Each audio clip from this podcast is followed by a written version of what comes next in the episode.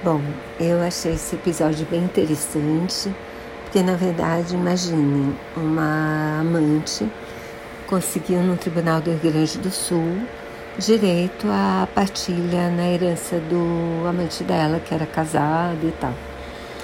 Eu, na verdade, acho um absurdo, porque eu acho que isso é meio concordar com a bigamia, né? E uma bigamia que a mulher oficial não sabe nem da, do segundo da outra relação do marido, né? Então, eu sinceramente achei um absurdo. Mas eu acho que o episódio é interessante porque traz uma, um outro olhar.